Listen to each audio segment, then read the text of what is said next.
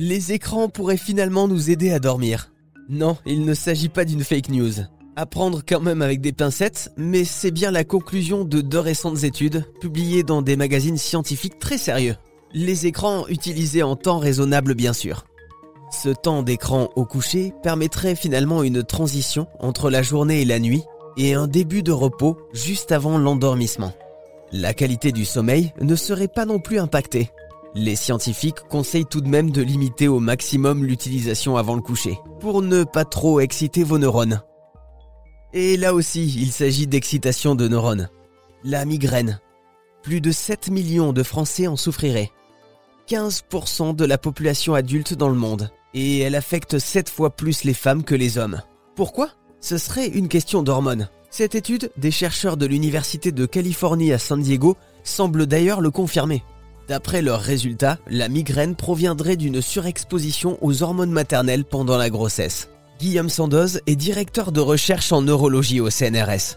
Il a fait plusieurs études sur la migraine et a remarqué que certains aliments avaient un rôle bénéfique. Dans le cas dans lequel on travaille, nous, c'est les oméga 3. Tout ce qui est acide gras polyinsaturé devrait en théorie faire euh, faire du bien. Parce qu'en en fait, on s'est remarqué que par exemple, notamment l'huile de foie de morue est positive, a des effets bénéfiques sur la migraine. Ah oui mais pas sur la laine, euh, par contre. voilà, c'est ça, on peut pas tout avoir. Il y a toujours des effets secondaires. comment je Alors, du coup, on voudrait savoir quels sont les mécanismes exacts. Qu'est-ce qui se passe dans notre tête à l'arrivée d'une migraine? Quel est le fonctionnement exact? Alors, dans le cerveau, c'est assez compliqué. Ce qu'on a, alors, pour les migraines, on va dire avec aura. Donc, les, les migraines qui sont précédées d'un sentiment. On a une vague très lente dans le cerveau qui se met en place donc, par exemple, les épilepsies, vous avez des vagues qu'on peut enregistrer électroencéphalogramme qui sont rythmées et assez rapides. Là, à l'inverse, c'est une phase qui est très très lente, une onde lente qui se propage dans votre cerveau. Et après, ça génère la migraine. Mais le pourquoi cette vague génère la migraine, ça c'est pas très connu. Pour les migraines de type classique, on va dire sans aura, ce qu'on sait, c'est que si vous avez une augmentation de l'activité des neurones sensoriels, des nocicepteurs, en fait, euh, qui, qui innervent votre face, ça va partir en migraine.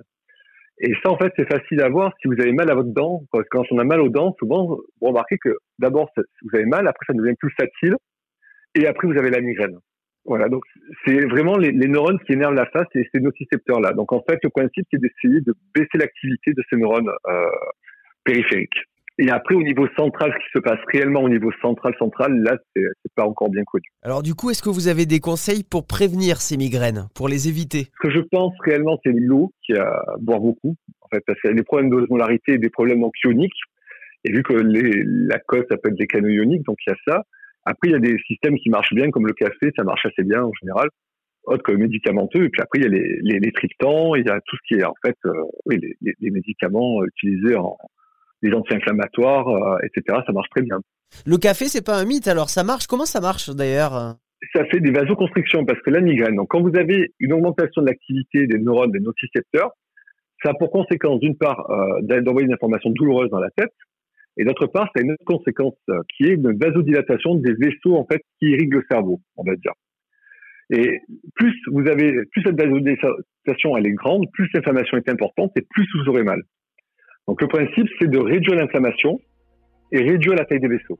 Et le café le fait. La caféine a pour effet de générer donc un, des, des vaisseaux sanguins. D'ailleurs, certains aliments seraient à éviter et seraient souvent rapportés comme déclencheurs de migraines, comme les fromages vieillis, les viandes salées, l'alcool, les poissons fumés, les produits fermentés, sauce soja et les soda light contenant de l'aspartame.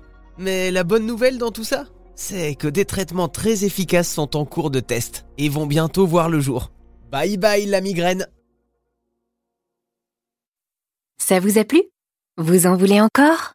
Il y a en ce moment des milliers de podcasts 100% positifs qui vous attendent sur l'application AirZen.